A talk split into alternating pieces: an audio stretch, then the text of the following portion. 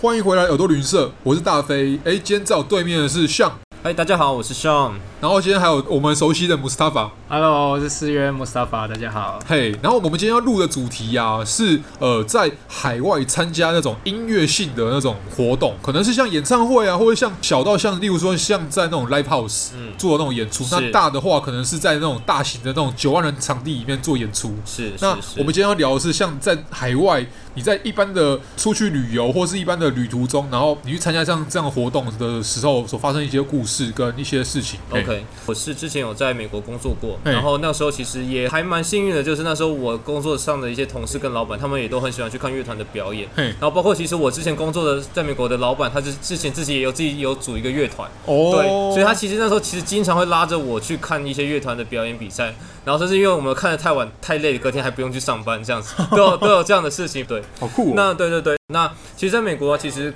确实是跟在台湾的一些资源上，我觉得还是有些落差。包括可能我们大家比较喜欢看比较所谓大家大牌或是让明星，可能是像 Beyonce 跟嗯 Lady Gaga，、然后还有乐团有 Muse。对 OK，这些乐团跟明星，可能我相信，可能在整个亚洲其实都很难去买到他们的一些门票。对，对，但是这些明星或在美国来讲的话，其实他可能会有很多一些场地的巡回。那比如说，哦我其实主要是在佛罗里达州的迈阿密。嗯但在迈阿密，其实我在离我大概一个小时车程就有两个场馆，嗯哼就是可能像那时候比较大牌的明星来到迈阿密，都一至少会在两个场馆地方去做开演唱会的嗯一些活动。所以说，其实对当地人来讲，或对我们当地人来讲，其实要去看活动的，其实相对来讲竞争者也比较少一点。对，所以说在台湾来讲呢，其实我们真的是有一些地利上的便利之处，这样对，所以说这是一个很好的一个资源，我觉得对。因为在美国可能在呃办理像这样的同场演唱会，场次比较多，它在不同城市可能有不同的场次。它与其说办那种世界巡回演唱会的话，是可能是在亚洲区，可能就是像东京一场啊、大阪一场啊，这样就是已经算还不错了。可能在上海，可能就是就是中国区或者大中华区又各有一场，香港一场，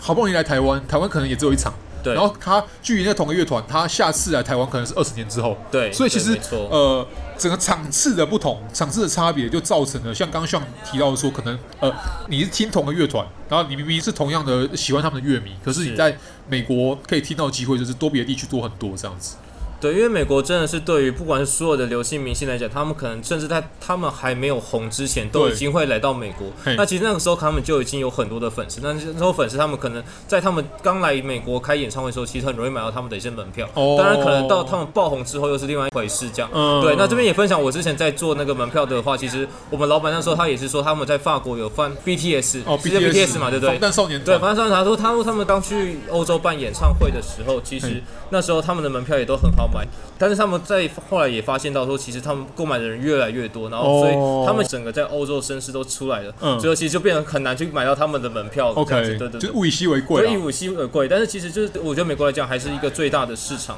所以说其实真的是在很多明星刚萌芽或者说刚开始在发展的时候，嗯对其实都会是选择在美国开演唱会，而且演美国的演唱会的它其实有分很多样类型的场馆跟等级的场馆，给到这些明星去做发挥，可能对是在一般的酒吧，嗯可能是在一个海边的一个音乐节，然后甚至是在 NBA 的球场里面，对去开一个很大型的演唱会，所嗯以说他们其实也会有很多的场地给到这些明星去做这些表演， OK 那其实他们的生整个生态系是很很健全的这样。所以是应该说，这场地选择又多，对然后因为场地选择多，所以导致说可能一般租场地租到合格场地的价格或是代价，又不会到让那种刚出道的乐团或艺人觉得很难接受这样子。因为对其实以台湾来讲的话，我觉得台湾的点是说，假设你的等级还没有到可以上小巨蛋去表演，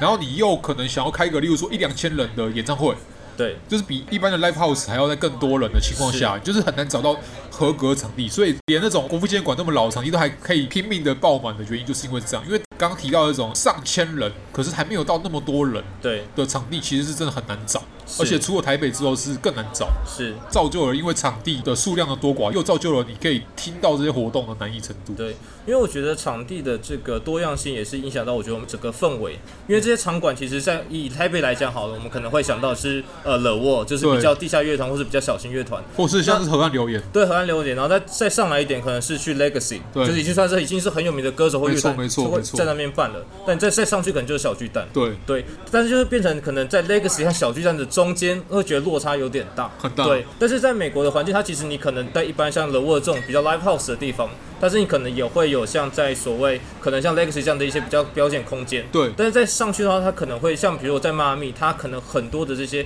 度假饭店，哦，它度假饭店外面都是有沙滩，有就是海滩，这样这样你办一些很棒的活动。所以说像，像 Hard Rock 这样吗？对，类似 Hard Rock，但是 OK 他们其实 Hard Rock，然后在迈阿密最有名的叫做 Fountain Blue。哦，对 Hard Rock ，Fountain Blue 就是也是很有名，就是基本上所有明星到迈阿密会开 party 的地方就是在 Fountain Blue 这个、嗯对，其实是很适合，就是它西家带军，或者说其实很多人都它本身就有那个流量在，对就是这些场馆它也自带这个名气嘿，他选的人或他办的一些活动，其实大家也都平常都会去参加这样子。 OK 这个氛围对当地的民众来讲，或当地的听众来讲，其实嗯他是泡在那个环境里面，哦对，所以你可能当地的人他也会很快知道很多样不一样的乐团跟音乐类型，嗯，对对对。了解，所以我觉得这是一个不是只有说大家都听音乐这件事情，而是说整个场地氛围带来的一个地域性的一个优势，这样子。在本身在那边参加对，这些音乐场合，呃，可能是像音乐会，或者像是对刚刚讲演唱会的场合是。那你自己觉得，除了可能购票上面有优势对，让你更容易进场之外，那你有没有觉得说，哎、在里面听演唱会好了，或者听音乐会，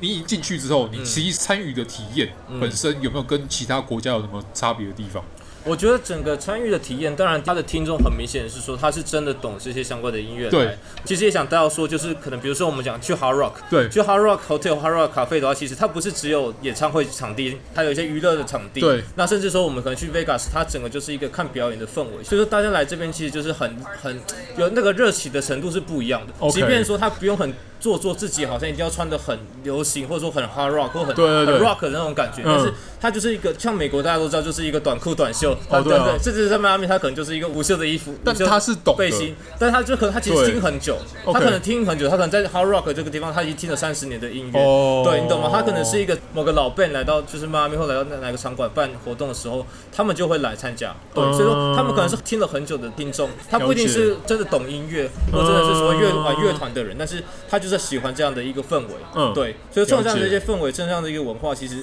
是会带动很多一些不同的一些，你可以很轻松的跟这些人聊说，哎、你来这边多久？你来第几次？他们对其实也会跟你说，哦，我从十几年前就已经来这边了，然后这个乐团他每年都会来这边，或是去哪边，哦对他们也都会都会跟你聊这些东西。我觉得这是真的会看到很多老奶奶，或者比较真的是我们会觉得好像上了岁数的人，他还是持续来参加这些活动，嗯对对对了解。对，那个氛围是很好的，对对对。嗯，其实我觉得这个氛围就是很重要，就是它身为一个文化，例如说听这个音乐类型的、听乡村的、听爵士的或听其他音乐类型的人，他可能有这样的基数，也让他这个市场可以有足够的市场是去养、去养活未来，例如说这个音乐类型的从业人员，然后这个音乐类型的更多的新秀，对，没错。然后让这个市场可以更，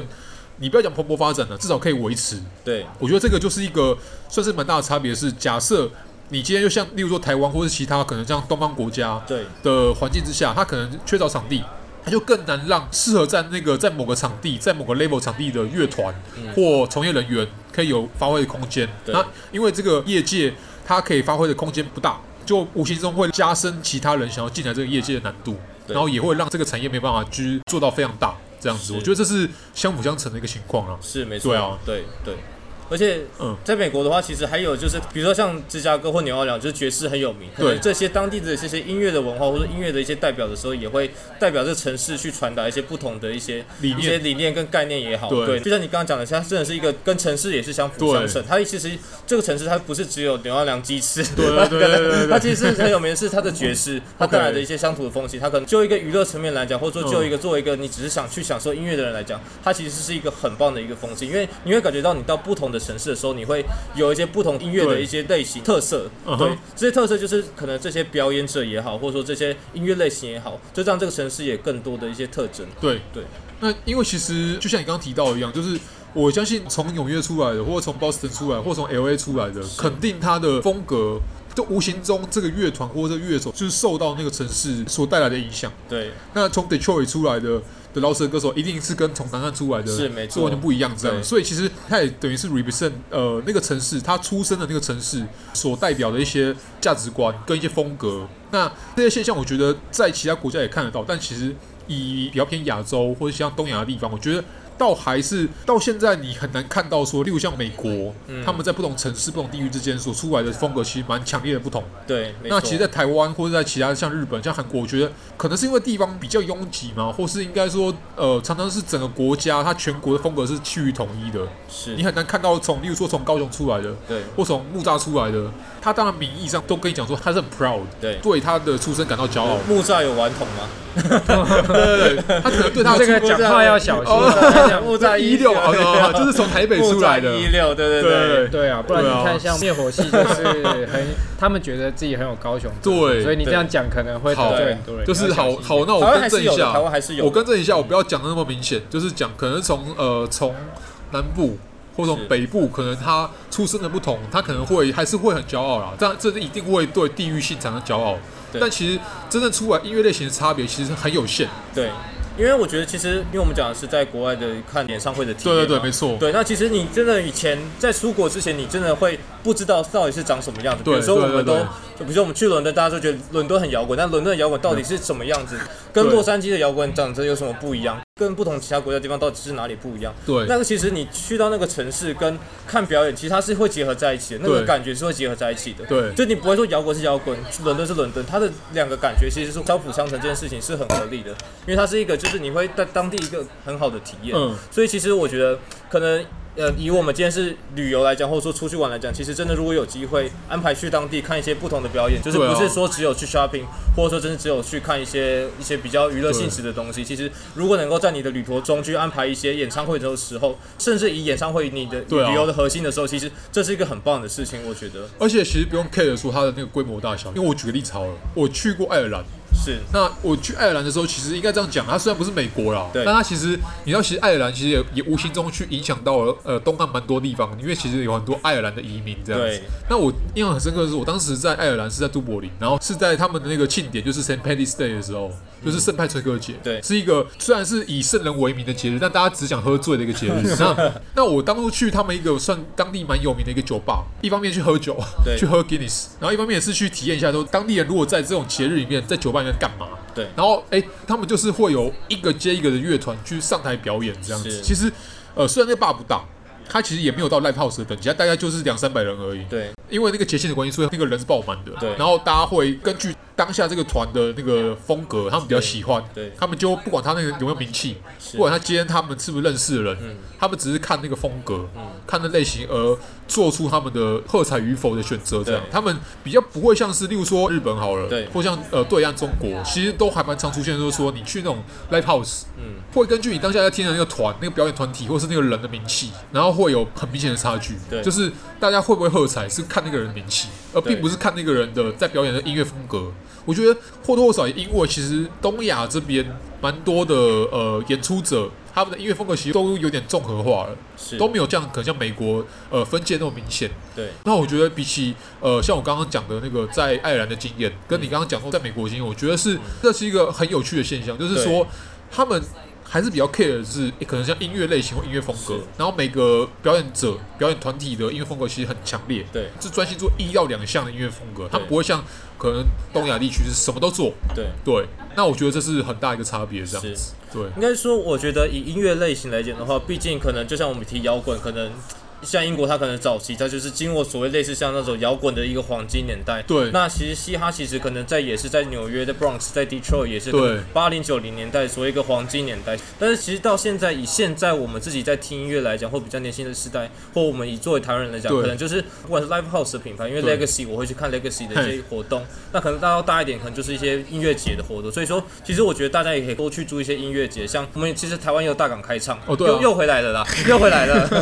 对，那其实当可惜可然惜，但其实就我身边的话，其实我身边可能也有一些朋友会冲着 Fuji Rock，对对对或是那对对个大阪的 Summer Sonic，哼它又是一个可以玩，又是可以去参加那个音乐节活动的哼。我相信很多人其实去之前，可能那个演唱名单都还没有完全出来的时候，就已经买好票了。对所以我觉得这也是一个很好的现象。或是像是例如说像英国好了，就是有比较有名的像 Glastonbury，原本呃二零二零年是要举办，好像是它一个周年庆的一个对活动，但因为疫情的关系，很可惜啦，就没办法举办。然后还有另外一个比较有名的像 L Boy，就是怀特岛音乐节，它其实就是一样会有大量的那种独立音乐节。嗯对然后如果是以美国来讲，还有这种西南偏南，对然后还有很多很有名的音乐节这样子，对然后像 Coachella 也是 Coachella，对对，那其实共通点是什么？共通点就是说，他们像音乐节来讲的话，它就是大量的人在同个时间，不管就像你刚刚讲，他不管团是谁，而且是全世界的人，对或者是整个亚洲的人都会去，他同一会个特别去那地方参是与，然后大家在尽情享受那个音乐的本质，这样子。因为我觉得这个感觉就会很像你我们刚刚在聊到说，所谓在国外看演唱会的感觉，对就是其实所有人都会集中到这个地方，就是因为这个音乐或音乐这样的一个活动的时候对集中在一起，这个感觉其实就是很好的。对对，这而且就是我觉得可能比较接近所谓在国外看音乐的感觉。对，而且其实呃，以旅行角度来看的话，音乐节其实也是一个很好的旅行标的物。对就是说没错没错哎、不管你有没有你要朝圣的人的乐团，但是你至少根据这个音乐节本身它历史上面的风格，过往所邀请过的团体跟那个人跟表演者，你大概可以知道他的风格是什么。然后你就可以根据你喜好的风格，然后你去安排一个可能是一周的旅行，对然后你就是例如说去美国、去欧洲的特定的城市，是例如像你喜欢听电音，对你去比利时或者去欧洲 Tomorrowland 听，对嘛 Tomorrowland，对然后你可能就想要听独立乐团，是你就是安排不同风格的一个旅行，然后去去搭配去配搭到你可能在，例如说在加州，是你就是从参加完 Coachella 之后，你就是继续在加州的国家公园里面做探 险。这个是比较奢华一点的。对对对，然后你如果像 Tomorrowland 的话，可能就是在继续在布鲁塞尔或者在比利时的其他地方是做旅行。是我觉得是一个呃很好的旅行搭配，而且照我们以音乐旅行呃、音乐旅行来讲的话，其实我觉得呃美国也刚好是一个很适合的地方，是因为美国大部分从一个点到另外一个点，它需要一个交通的配合。是那这样的配合，其实我觉得刚好也是一个探索一个国家一个绝好的时机，就是你你在一个交通工具上面，可能是火车，可能是客运，然后从一个点搭到另外一个点，我觉得是一个非常好的认识那个国家的一个方式。是是对。那刚好你又到一个地方去参加音乐节，然后你又刚好借由那个音乐节更认识那个在地，对。那我觉得是刚好是一个算是帮你的旅行加分的一个选项，对这样子。对，对，因为讲到美国的话，真的是有很多也我们也都还没有去过，但是其实是很疯狂的一些音乐节，就是大家真的是可以多去了解一下，其实真的是很棒的体验。对哦、啊，哎、m u s t a f a 你本身应该是没有去过美国参加音乐节，但完是全没有但是应该这样讲啊，就是说，像你之前参加音乐活动的体验，好了，例如说在台湾参加的，那你有没有觉得说，哎、在你这样听完之后，觉得在美国参加这样音乐活动，会可能是你未来旅行的选项？这样子当然会啊，因为其实我一直以来都有听说，就是像美国不同城市，它都有很多不同的呃代表的音乐风格跟很多的音乐场地。对，那他们的表演就是基本上永远看不完，你一辈子都对看不完，太多了，每天都真有。的对对啊，很吸引人。而且我印象中前几年国内某知名旅行社，它其实也开始